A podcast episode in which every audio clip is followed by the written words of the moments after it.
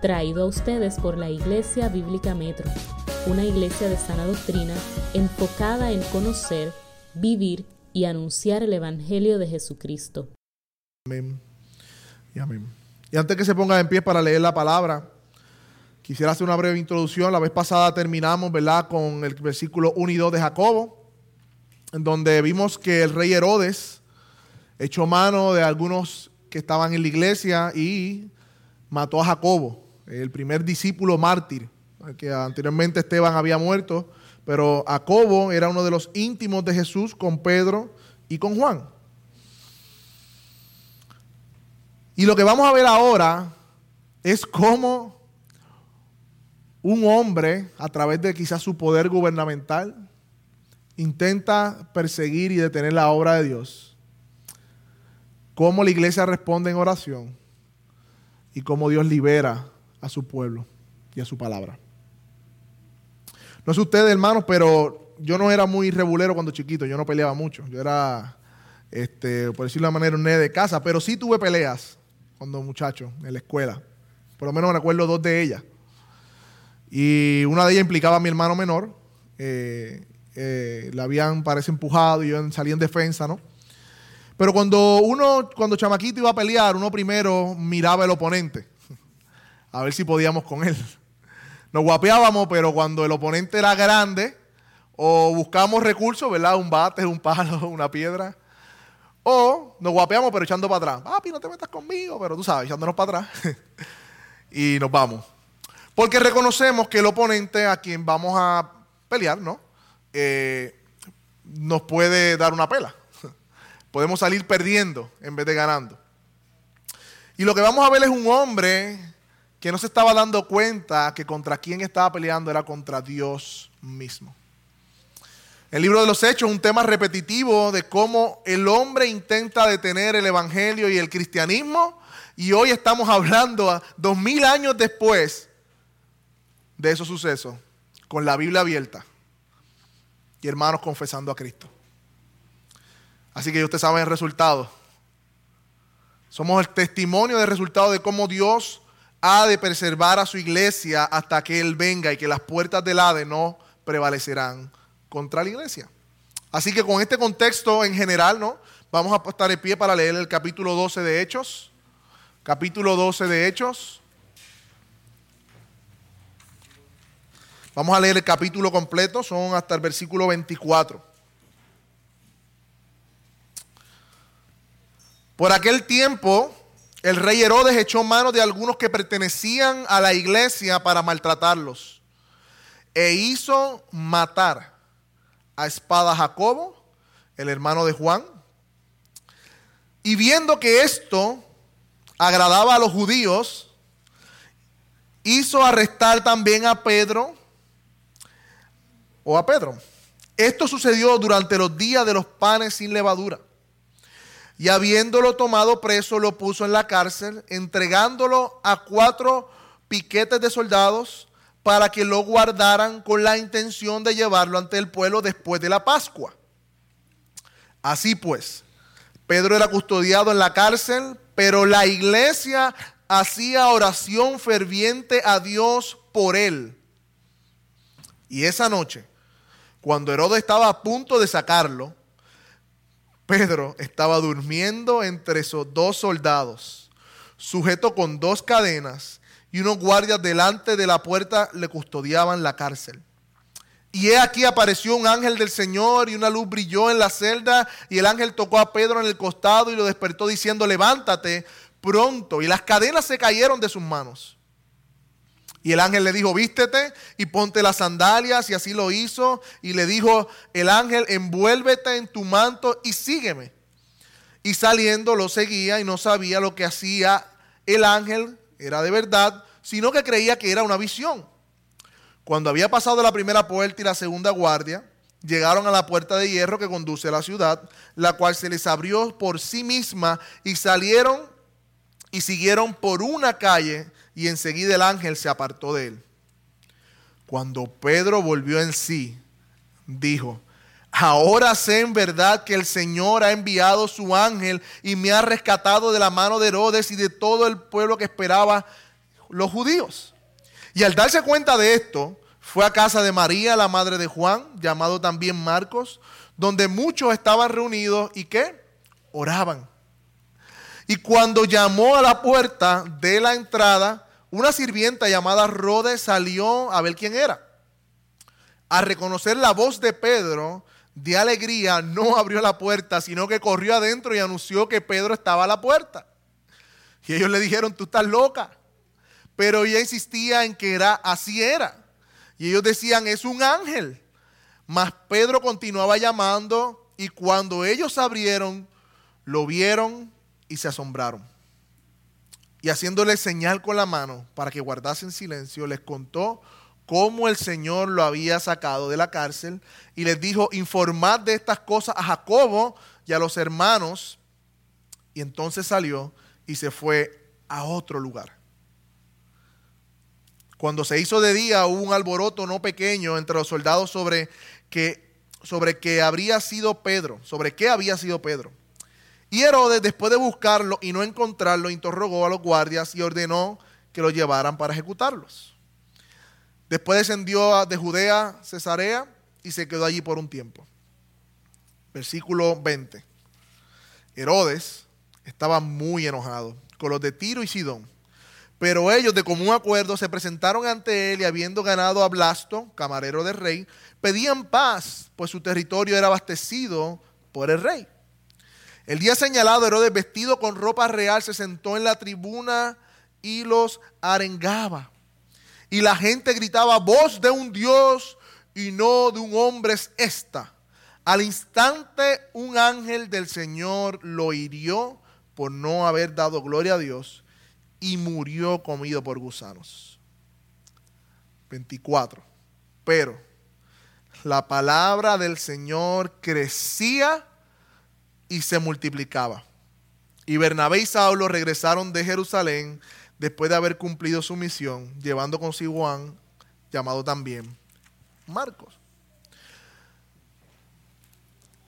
Hermano, hay dos tipos de personas en este mundo. Dos tipos de personas en este mundo. Los que están con Dios o los que están en contra de Dios. Ante Dios no hay neutralidad. Ante Dios no hay neutralidad.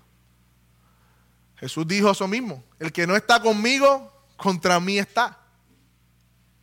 Así que vamos a ver en el primer punto cómo el mundo conspira o cómo el hombre conspira contra Dios y la iglesia una nueva persecución y las amenazas.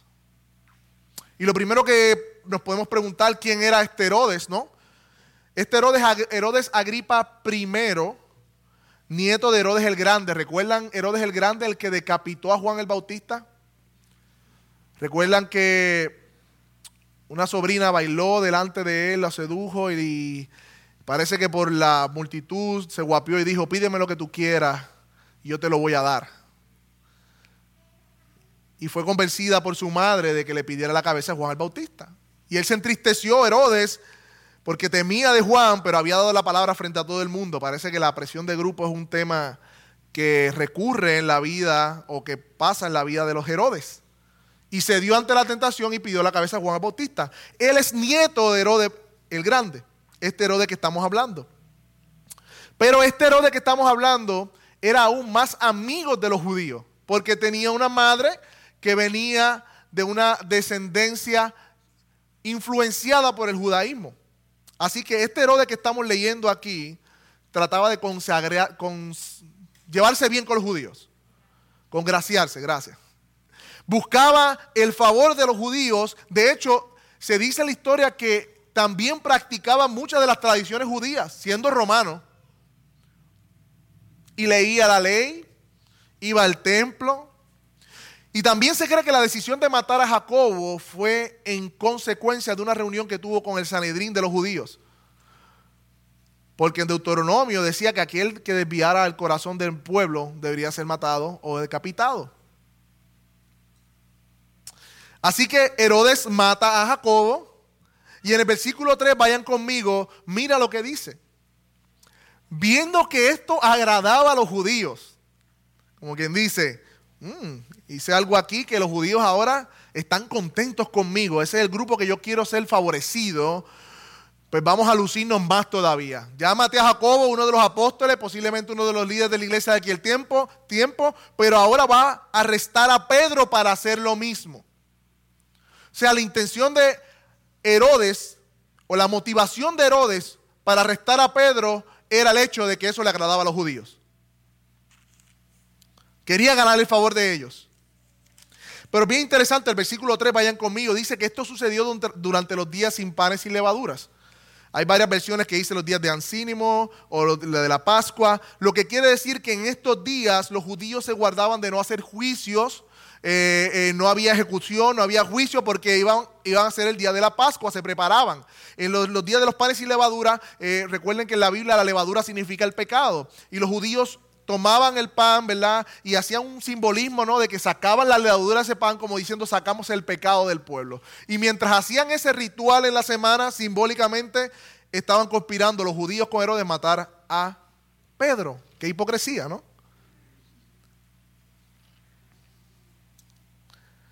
Versículo 4. Habiéndolo arrestado, lo puso en la cárcel, entregándolo a cuatro grupos de soldados para que lo custodiasen con la intención de llevarlo ante el pueblo después de la Pascua. La intención de Herodes era que después de la Pascua, que se llenaba Jerusalén de muchos judíos, hacer su acto público. Aquí estoy, voy a matar a Pedro, mírenme. Ustedes se van a poner contentos conmigo, judíos, porque ustedes odian a los cristianos y yo lo voy a hacer por ustedes. Y no quiero ir muy lejos sin empezar a aplicar el sermón. Vemos aquí un hombre que buscaba el favor de otro hombre. Vemos un hombre débil de carácter que quería agradar a los hombres y usó indebidamente tanto las escrituras como su poder para hacer esto, lo cual lo llevó a la ruina, como ya leímos, aunque vamos a ir luego sobre eso. Y quiero comenzar a reflexionar sobre esto. Este es el problema de querer buscar el favor de los hombres o el favor de la mayoría, es que nos va a llevar necesariamente a pecar contra Dios. Cuando le dijeron a Pedro y a Juan, no prediquen más en este nombre de Jesús, es que él les dijo, bueno, eh, lo siento, es necesario obedecer a Dios antes que a los hombres. Y lo soltaron. Nuevamente los cogen y le dicen, tienen que callarse la boca, no quiero que prediquen el Evangelio. Lo siento, tenemos que obedecer a Dios antes que a los hombres y fueron azotados. Pero aquí vemos otro hombre, que no es Pedro, un impío que quiere agradar a los hombres. Y esto de que agradar a los hombres comenzó desde el Génesis. Desde que fuimos echados del vuelto del Edén, necesariamente se crea en nosotros por el pecado un sentido de buscar aprobación. Hermanos, esto es un sentido fuerte. Por eso las redes sociales están llenas de personas que todos los días suben fotos, eh, eh, buscando like, buscando eh, llenar esa aprobación que sienten que tienen, deben de tener y que nosotros también hemos caído en eso, incluyéndome. Porque en el corazón del hombre hay una necesidad de aprobación cuando fue desaprobado por Dios. Y yo te pregunto, para comenzar a reflexionar, ¿Tú has considerado las motivaciones de tus decisiones hoy? ¿Estás inclinada a tus decisiones sabiendo que debes hacer algo, no lo haces porque quieres agradar a otras personas? Porque sientes que los vas a herir, porque no es lo que esperan de ti.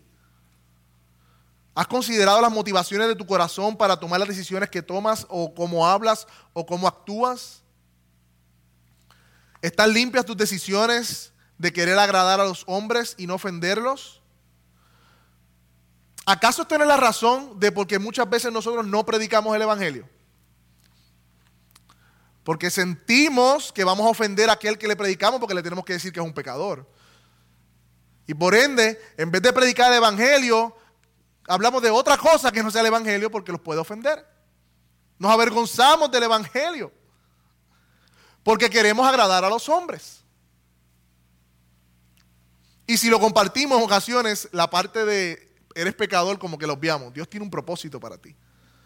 Búscalo. Él te ama. Pero la realidad es que no necesitamos un Salvador si no entendemos nuestra condición de pecadores. Y Jesús es un Salvador. Y especialmente a los jóvenes que están aquí, juveniles, el mundo los está empujando a buscar aprobación. Todo el tiempo. Y ustedes están en una edad en que están definiendo su identidad. Y, no sé si a usted le pasó, pero yo fui caco, fui roquerito, fui poco, buscando en el grupo donde yo eh, me codiaba como juvenil eh, quién yo era en la vida. Y ustedes, chicos y chicas que están aquí en sus escuelas, en sus vecindarios, van a encontrar personas que van a empujarlos a tomar decisiones que ustedes saben que no son correctas. ¿Cómo vas a actuar? ¿Vas a agradar a tus amigos porque no quieres ofenderlos o te vas a mantener firme en la palabra del Señor como hicieron los apóstoles y los discípulos? Y esto no solamente para los juveniles, esto también es para nosotros, los adultos. Hermano, este tema es un tema que personalmente he luchado mucho con él. Y que mis hermanos ha sido de gran ayuda para identificar ese pecado en mi corazón. Ahora, no quiero dejarlo con solamente las preguntas. Vamos al Evangelio. Jesús nunca actuó bajo presión de grupo. Jesús nunca quiso agradar a los demás, ni se agradarse a sí mismo, sino que todo el tiempo agradó a su Padre. Jesús, Jesús nuestro representante, aquel que está delante de Dios intercediendo por nosotros, fue el que dijo en Juan 5, 19 al 20, que el Hijo no hace nada por sí mismo, sino lo que hace el Padre, eso hace. Y dice que no recibe gloria de parte de los hombres. Mientras los fariseos, saduceos, religiosos buscaban la aprobación del pueblo por su estima religiosa y por cuán religiosos se vieran, Jesús dijo, yo no recibo gloria de ustedes. Mi gloria viene de yo complacer a mi Padre. De hecho, cuando Jesús fue tentado en el desierto, no aprovechó su divinidad para depender de él mismo sino que se refugió en la palabra de Dios y no se dio a la tentación, a la presión de Satanás de que se sustentara a sí mismo. Jesús hizo todo esto perfectamente en lugar de nosotros. Así que podemos descansar de que quien nos representa delante de Dios lo hizo por nosotros. Ahora, ¿qué hacemos nosotros ya que sabemos eso? En primer lugar, debemos buscar nuestra identidad en Cristo que toda la aprobación debes entender y aprender que tú necesitas proviene de Él. Cuando en la cruz o cuando fue Jesús bautizado, Dios dijo, este es mi Hijo amado en quien me complazco. Ese me complazco es el mismo me complazco que Dios tiene contigo hoy porque tú estás en Cristo. Tú puedes entender eso. Tú puedes creer que Dios diga de ti, me complazco hoy contigo. Y cuando tú miras tu corazón y tu vida y tu ejecutor y tu disciplina, ¿cómo? Conmigo, sí, contigo, porque tú estás en Cristo. Busca tu identidad en Cristo. Reflexiona qué te mueve a tomar las decisiones que tomas, a decir lo que dices, a hacer lo que haces y ora para que Dios te ayude y te dé discernimiento. Para cuando estés actuando bajo presión de los demás, puedas identificarlo y luchar contra eso. Confiésalo y pídele a tus hermanos que pueden ver más que tú, como fue en mi caso, y ha sido en mi caso, puedan ayudarte a vencer la tentación de ceder ante la presión de los demás. Ora, vigila, confiesa, porque lo que no confiesa no lo vas a matar. Todo pecado que no confesamos es pecado que no estamos matando. Lo estamos dejando con vida. Pero al contrario, vemos un Herodes que quería el favor de los judíos y hizo arrestar a Pedro. Herodes quiere pelear contra Dios. Qué mala idea, ¿no? Así que lo arrestó y propuso su ejecución después de la Pascua. Al parecer, sabiendo que Pedro había escapado anteriormente, recuerdan que Pedro primero fue encarcelado después, después del milagro del cojo de la hermosa, lo llevaron ante el Sanedrín, fueron libertados, pero en el capítulo 5 fueron arrestados nuevamente. El ángel lo libera, y se vete a predicar y Pedro se va y predica y cuando van a la cárcel, Pedro no está. Así que Herodes se quiere asegurar de que Pedro no se escape esta vez. Parece que los judíos le contaron, mira, ya todo había pasado y ya se había escapado, así que asegúralo.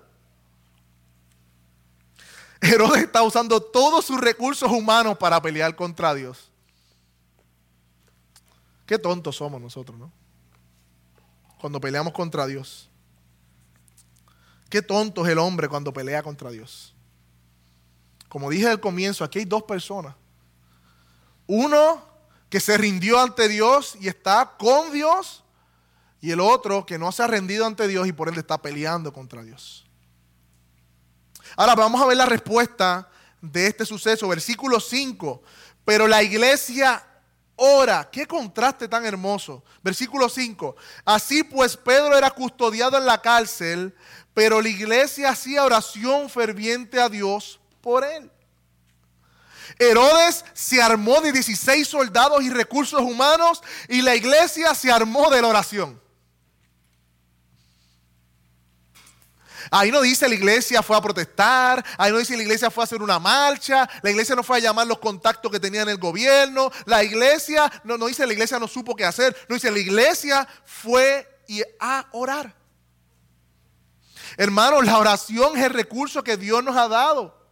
Y lamentablemente es el recurso último a cual acudimos. Y bien interesante porque dice oración ferviente. Más bien la oración intensa, una oración ferviente, urgente a Dios por él. Esta palabra de ferviente, intensa, ¿verdad?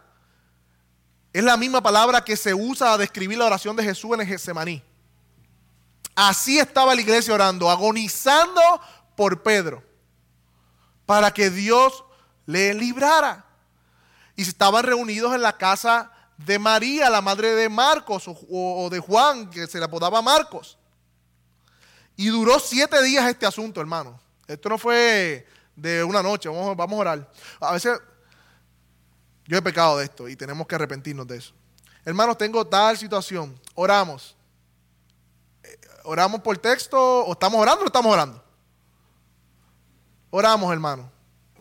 Si vamos a decir oramos, vamos a orar. Esta iglesia estuvo siete días intercediendo por Pedro, intensamente, fervientemente. Pero ¿por qué oraron? Bueno, en primer lugar, habían aprendido de los apóstoles que Jesús les enseñó precisamente eso, una vida de oración. Y Pedro era su líder y maestro, y Pedro fue de aquellos que fue con Jesús a ese maní, ¿se acuerdan? Y Pedro se durmió con los otros dos discípulos y Jesús le decía, levántense, ¿en qué hacen durmiendo? Oren para que no entren en tentación. Ellos habían aprendido la lección acerca de la oración. Pero si Dios es soberano, ¿por qué oramos? ¿Han escuchado esa pregunta? Si Dios sabe todo lo que va a ocurrir, ¿por qué oramos? Si Dios ha decretado todas las cosas, ¿por qué oramos? Si la Biblia dice que Él conoce la palabra antes que la digamos, ¿por qué oramos? Bueno, la primera razón, escuchando sobre esto a Steve Lawson, uno de mis explicadores favoritos, decía, la primera razón por la que nosotros debemos orar es porque Dios le ordena. Punto. La segunda razón es que repitan la primera, decía él. El que Dios ordene que oremos es suficiente razón para que lo hagamos. Filipenses 4 al 6 dice que por nada estemos afanosos, sino que sean conocidas todas nuestras peticiones con oración y ruego y acciones de gracias. Y la paz de Dios que sobrepasa, otra versión que me gusta, dice que sobrepuja todo entendimiento guardará vuestros corazones. La tercera razón por la que debemos orar es porque Dios en su soberanía, y escuchen esto iglesia, porque esto es hermoso, en su soberanía Dios no solo ha decretado lo que va a ocurrir y lo que ocurrirá y lo que será, sino que también Dios ha decretado cuáles son los medios por los cuales esas cosas van a ocurrir. Por lo tanto, no oramos para cambiar la voluntad de Dios, sino para ajustarnos a ella y que se cumpla así su voluntad en nosotros. Así que Dios destinó la oración como el medio por el cual Él hace todas las cosas. Así que por eso oramos. ¿Qué haces cuando tú no sabes qué hacer? Llega esos momentos en nuestra vida, ¿no? Al menos debes saber a dónde debes ir y cómo debes ir ante el trono de la gracia. Qué hermosa, ¿no? Esta imagen de la iglesia, un grupo de personas que dependen de Dios como su único y suficiente recurso. ante la adversidad. ¿Esto te describe a ti? ¿Esto me describe a mí? El Señor es mi fuerza y en Él esperó mi corazón. Fui ayudado y se gozó mi corazón. Con canción la alabaré. Salmos 28, 7 y 8. ¿A quién tengo yo en los cielos sino a ti? Nada deseo de esta tierra. Salmo 73.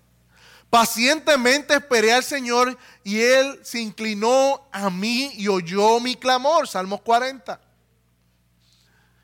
El día en que tengo temor, en ti confío. Salmo 56.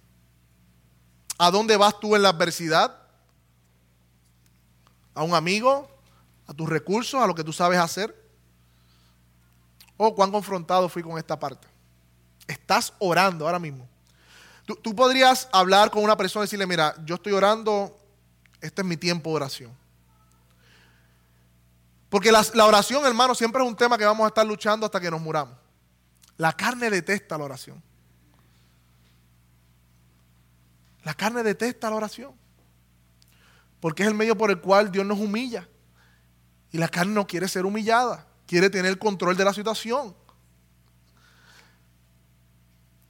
Vivimos en un cuerpo pecaminoso y como Pablo dice, el hombre interior se regocija, se deleita en las cosas de Dios, pero encuentra una ley en su cuerpo, en su carne, que se revela contra ese hombre interior que se deleita en la ley de Dios. Por eso se nos hace ver siete episodios de Netflix más fácil que orar aunque sea 15 minutos. Se nos hace pasar horas en el internet haciendo cualquier otra cosa que concentrarnos y tener intimidad con nuestro Dios. Pero ustedes saben que Jesús sí oró perfectamente. Tuvo una vida de oración, dependió completamente del Padre. Él nunca se olvidó encomendarse a su Padre. Jesús en el momento de la tentación del desierto no dependió de sí mismo, dependió de Dios. Jesús oró por mí, como leímos en Juan, en Juan 17 el domingo, el viernes pasado. Oró fervientemente para que todas las cosas que Dios les ha dado sean también de nosotros. Usted sabe que cuando él oró en Getsemaní le dijo, Padre, para ti todas las cosas son posibles. Si es posible, pasa de mí esta copa. Y Dios el Padre no le pasó la copa. Pero lo hizo para que tú y yo pudiéramos tener vida de comunión con Dios. Dios el Padre le hizo beber la copa de la ira a su propio Hijo para que tú y yo podamos entrar a su presencia y deleitarnos con Él. Aleluya.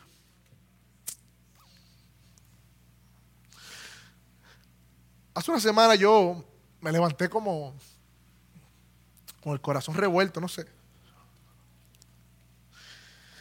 Y, y honestamente, son de esos días que uno se siente espiritual, decirlo de alguna manera y oré y decía, Señor, dame, dame, dame hambre por la oración. Yo quiero ser un hombre de oración. Yo no quiero que sea un hombre que me defina por, por mi elocuencia, por perspectiva, por lo que sea. No, no me importa eso. Yo quiero ser un hombre de oración. Y recuerdo que lloraba y decía, Señor, yo quiero eso. ¿Saben qué, hermano? Al otro día me acosté tarde. Sonó la, no sonó la alarma, no lo escuché. Me levanté 10 minutos antes de entrar a trabajar y me levanté con un coraje. Porque el día anterior yo tenía un hambre y un sed porque quería orar. Y al otro día vi el fracaso de mi vida de oración porque no saqué el tiempo que quería sacar. Oh hermano, la oración es una lucha. Pero dependemos de Dios, dependemos de Dios y no debe descansar en nosotros el hecho de que no, de ver nuestra vida espiritual, sentirnos fracasados. No, estamos en Cristo y como estamos en Cristo lo podemos hacer porque Él nos da la fuerza por medio de su Espíritu. No oramos porque no creemos que vamos a recibir lo que, lo que pedimos cuando oramos. La oración es un problema más de incredulidad que cualquier otra cosa. Pero ¿qué hago cuando no siento orar? ¿Quién dijo que nosotros vivimos por sentimiento? Así vive el mundo, por sentimiento. Nosotros no. Orar, eso es lo que hacemos.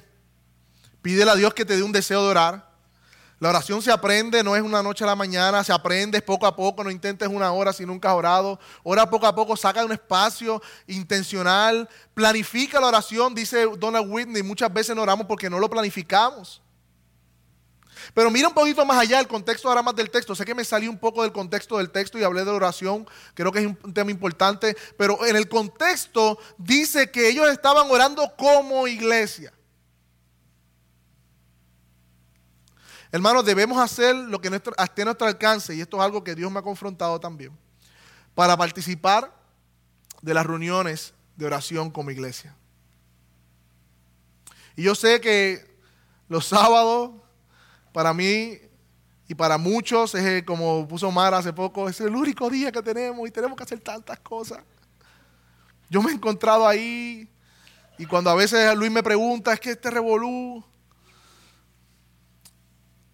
pero hermano, esa lucha debe estar. No es simplemente, pues no puedo y ya, no, es que debe una lucha, queremos estar ahí. Y conversaba con mi esposa esta semana pasada, tenemos que luchar con esto, tenemos que, a pesar de los compromisos, reunirnos como iglesia, porque Dios hace su iglesia por medio de la oración de su iglesia. Versículo 6 dice que en esa noche cuando Herodes estaba a punto de venir, estaba Pedro qué? Asustado, ansioso. ¿Cómo vieron a Pedro? Durmiendo entre dos soldados, sujeto con cadenas y unos guardias delante de la puerta que custodiaban en la cárcel. Pasaron siete días, o casi siete días, y Pedro seguía en la cárcel y no había una aparente no respuesta de Dios. Pero lo más que me sorprende es la escena de encontrar a Pedro durmiendo, sabiendo que al otro día era el día de su ejecución. Pedro sabía que Jacob había sido asesinado, decapitado y que su turno, el, hecho de que estaba ahí no era porque estaba de vacaciones, era porque lo iban a matar y ya se acercaba el día para eso y la misma noche antes Pedro estaba durmiendo.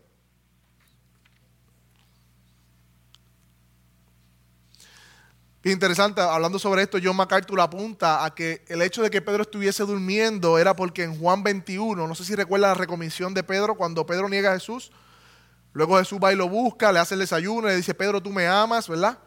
Él le dice, sí, Señor, tú sabes que te quiero, ¿verdad? Toda esta conversación que tienen. Al final de esa conversación que Dios lo recomisiona y lo restaura, Jesús lo restaura, versículo 18 dice, de cierto te digo, que cuando eras más joven tú te ceñías e ibas a donde querías, pero cuando seas viejo, Jesús le dijo, cuando tú seas viejo, extenderá las manos y te ceñirá a otro y te llevará a otro donde no quieras. Y por eso Pedro estaba tranquilo, porque él era joven. él no era viejo en ese momento. Y él decía, según yo MacArthur, ¿verdad? Que, que Pedro pensaba en que Jesús dijo, bueno, Jesús me dijo que yo iba a estar viejo cuando me pasara esto, yo no estoy tranquilo. Pedro estaba descansando en la palabra de su maestro. Pedro estaba tranquilo porque Jesús ya había hablado. Mi pregunta es cómo tú estás esperando la respuesta de Dios. ¿Cómo tú estás esperando la respuesta de Dios ante las peticiones? Salmo 3.5 dice, me acuesto y duermo y me vuelvo a despertar porque el Señor me da su apoyo. Ahora veamos entonces cómo Dios liberta a Pedro. Versículo 7, de repente apareció un ángel del Señor y la luz brilló la celda y el ángel tocó a Pedro en el costado y lo despertó diciéndole, levántate pronto y las cadenas se cayeron en las manos de Pedro. Apareció un ángel del Señor, eso se llenó de luz, Pedro estaba durmiendo, aparentemente los, los soldados también, y el ángel tiene que tocar a Pedro, hey, papito, vente, levántate.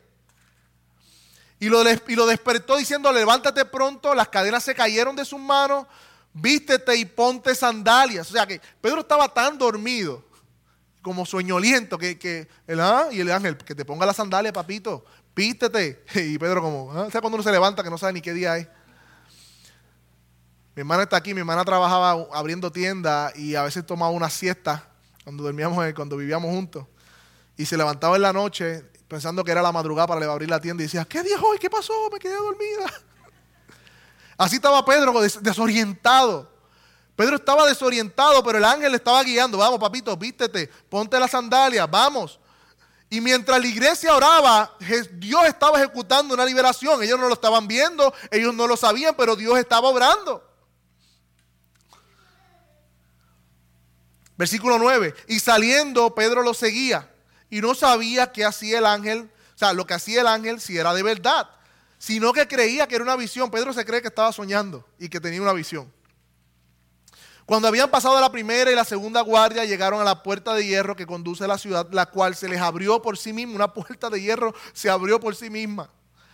Entonces salieron y siguieron por la calle. De repente el ángel se apartó de él.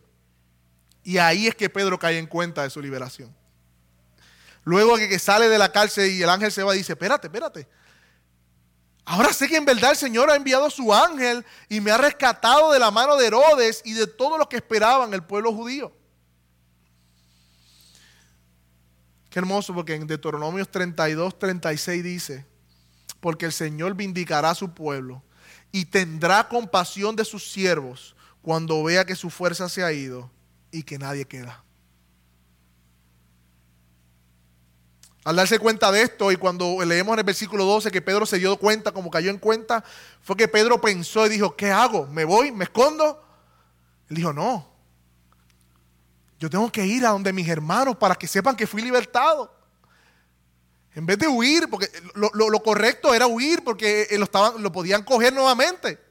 Él dice, no, yo tengo que ir a la casa de María donde están los hermanos orando. Y esto era un riesgo, porque ahí es donde iba a buscar primeramente. María era una mujer pudiente y aparentemente tenía una casa eh, grande donde habitaba, iban muchas personas y aparentemente ellos estaban escondidos allí también por la persecución. Pero él fue a donde sus hermanos.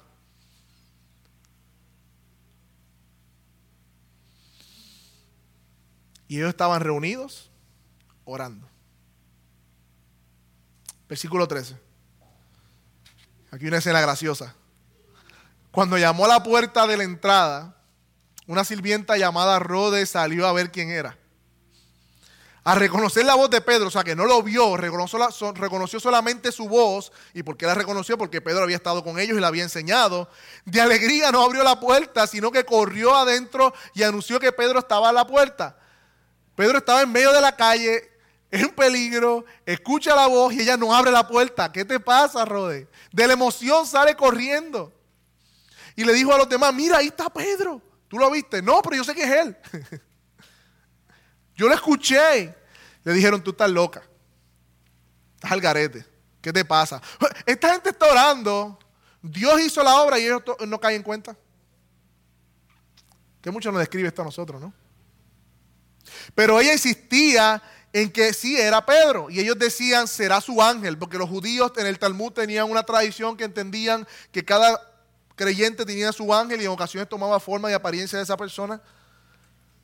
Pero Pedro continuaba llamando y no podía hablar, hablar muy duro porque se va a encontrar, ¿verdad? Que los vecinos, las personas podían enterarse de que Pedro había escapado.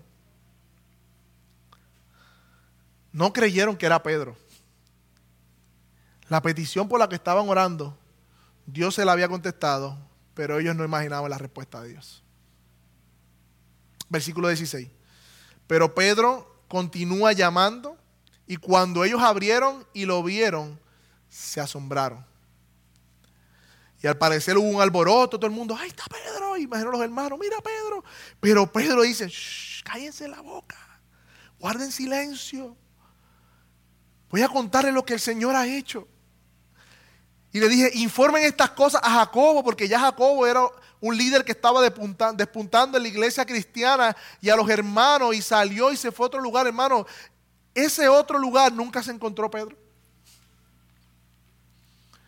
Porque después lo fueron a buscar y nadie lo encontró. Y dicen que muy probablemente Lucas no puso dónde fue Pedro, porque cuando este libro de los hechos se estaba escribiendo, era probable que era cerca de este tiempo y podían leer dónde estaba Pedro y encontrarlo. Lucas estaba protegiendo a Pedro.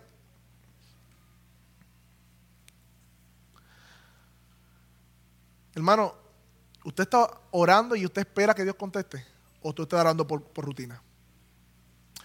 Hace unas semanas atrás, con los servidores, hablamos sobre esto, que a veces venimos a la iglesia por rutina y no con la expectativa de lo que Dios va a hacer. No con fe de que Dios está en medio nuestro. Y en ocasiones vamos a nuestras disciplinas espirituales, leemos la palabra y tenemos los ojos en la palabra, pero esa palabra no está hablando en nuestro corazón porque no estamos esperando que Dios nos hable. A veces oramos y no tenemos los oídos abiertos ni los ojos abiertos a ver lo que Dios está haciendo. Y me encanta porque la Biblia es un, testimonio tan real, porque describe las cosas tal y como son. Llegó ser yo Lucas, dice, no, eso no se ve. ¿Cómo que no creyeron? Que creyeron, fue, creyeron. Versículo 18. Cuando se hizo de día un alboroto. Dice, no muy pequeño, imagínense. Herodes estaba bien molesto, estaba bien mordido, se quedó con la cana. Porque Herodes dijo, aquí yo me voy a lucir, aquí yo le voy a matar a Pedro delante de los judíos y ahora yo voy a ser el más aclamado por el pueblo judío a quien yo respeto. Y su pari le echaron un cubo de agua fría. ¿Esto no le pasa eso a veces que ha planificado algo o ha guardado un pedazo de pizza para comerse de desayuno al otro día? Y alguien mete la mano y se lo come y qué molestia, ¿no? Y es una estupidez, pero uno le tiene tanta gana, ¿no? Herodes le tenía ganas a Pedro porque sabía que eso iba a recompensar con la aprobación de los hombres. Y se molestó. Pero miren esto, todos los recursos humanos delante de Dios son como nada ante la oración. ¿También viendo el contraste? Él tenía 16 soldados, estaba en la prisión más segura, estaba amarrado a los soldados. Herodes dijo, me la comí, mis recursos no van a permitir que este hombre se escape, voy a hacer de las mías, pero no fue así. Había un pueblo orando y ante la oración no hay recurso, hombre político, gobierno que se pueda resistir ante la voluntad de Dios. De hecho dice que se fue a Judea, a Cesarea. Y ese se fue, muchos teólogos están de acuerdo, o escritores, comentaristas, que fue como que a pasarle el más rato ay, me voy porque voy a, como quien dice, a bajarle el estrés que estoy molesto y se fue para allá a pasar unos días y se quedó por un tiempo. Ahora bien, Herodes trató de hacerle daño a Dios y a su iglesia, no le hizo ni un rasguño, pero por ese intento va a tener que pagar. Y Lucas ahora relata cómo Dios venga a su pueblo de este hombre que trató de detener su obra versículo 20. Estaba muy enojado con Tiro y Sidón. Para ir resumiendo lo que está diciendo y ir terminando, Tiro y Sidón tuvo un problema con Herodes. Ellos eh, estaban molestos, eh, Herodes estaba molesto con Tiro y Sidón, le cerró unos puertos y de esos puertos esas ciudades se alimentaban. Así que Tiro y Sidón, la ciudad de Tiro y Sidón, lo que hicieron fue hablar con Blasto, que era un, el, uno de los que estaba más cerca de Herodes, camarero del rey, para pedirle paz. Mira, baja las restricciones porque nos está chavando el pueblo. Pero, dice el versículo 21, el día señalado se hizo como un tipo de reunión en uno de los acrópolis bien grandes donde iba a estar el César. Y el segundo día, no era ni el primero, el segundo día que iba a estar Herodes. Agripa primero. Y dice que el día señalado, vayan conmigo el versículo 21, vestido con ropa real. El historiador Flavio Josefo dice que su vestimenta era como hojas de plata y que se apareció en el anfiteatro cuando despuntaba el sol y cuando el sol le daba, resplandecía. Qué hombre tan centrado en sí mismo, ¿no? Y la gente, porque quería su favor también, aquí está el pecado por todos lados, le gritaba, voz de Dios y no de hombres esta.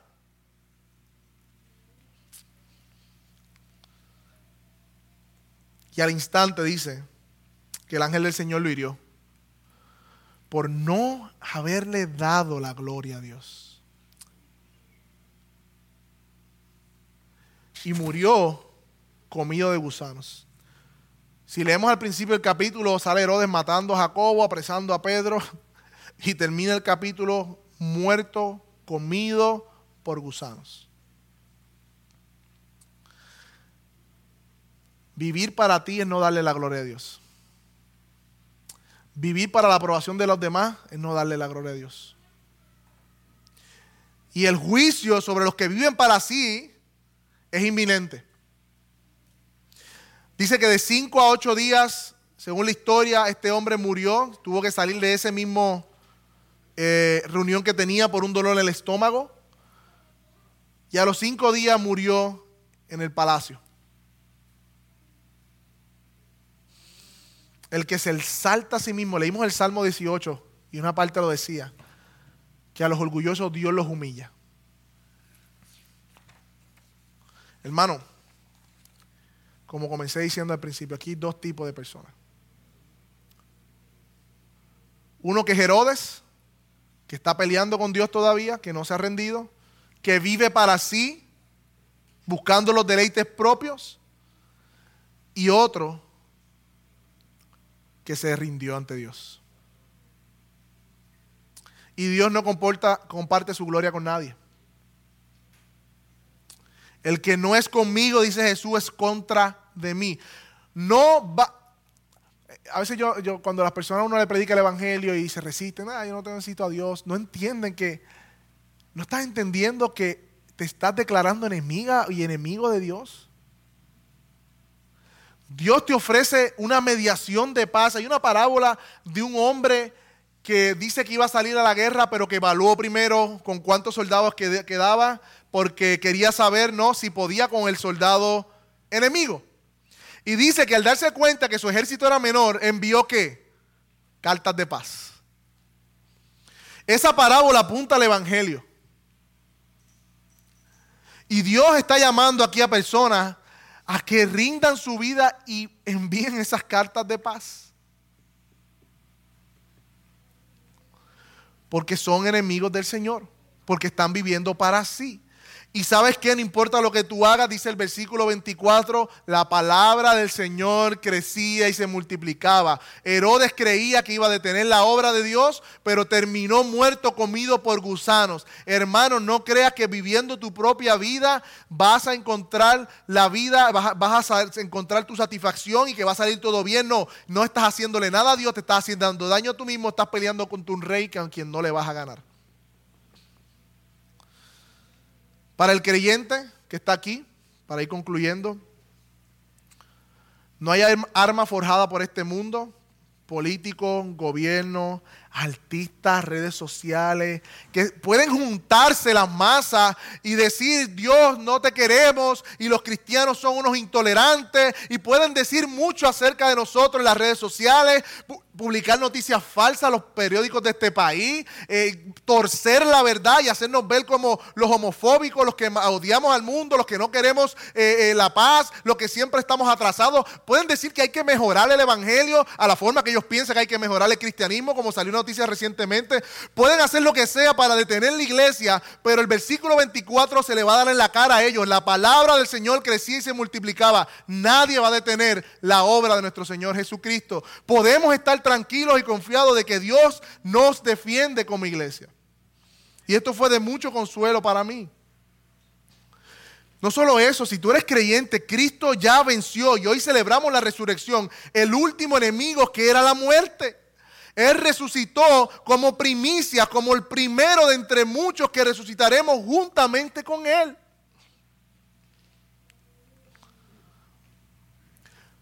Ya no somos sus enemigos. Ahora somos sus amigos por medio de la gracia del Señor Jesús. Su perdón quitó toda enemistad. Y ahora podemos llamarle a Dios Padre. Qué hermoso. Qué hermoso.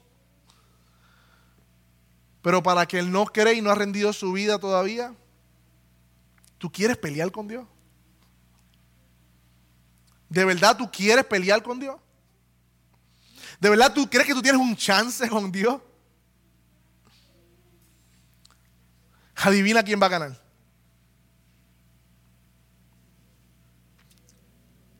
Ríndete hoy. Reconoce tu bancarrota espiritual y levanta la bandera de rendición. Porque Dios hoy te ofrece como un regalo su paz. No importa que tengas paz en tu trabajo, en tu familia, donde sea, si no tienes paz con Dios, estás en peligro. Oremos al Señor. Padre. Traído a ustedes por la Iglesia Bíblica Metro, una iglesia de sana doctrina enfocada en conocer, vivir y anunciar el Evangelio de Jesucristo. Si no tienes iglesia, te invitamos a que visites la Iglesia Bíblica Metro ubicada en la Avenida Campo Rico, número 10.000, en Carolina, Puerto Rico. Puedes seguirnos a través de nuestras redes sociales bajo el nombre de Perspectiva Podcast PR o Iglesia Bíblica Metro.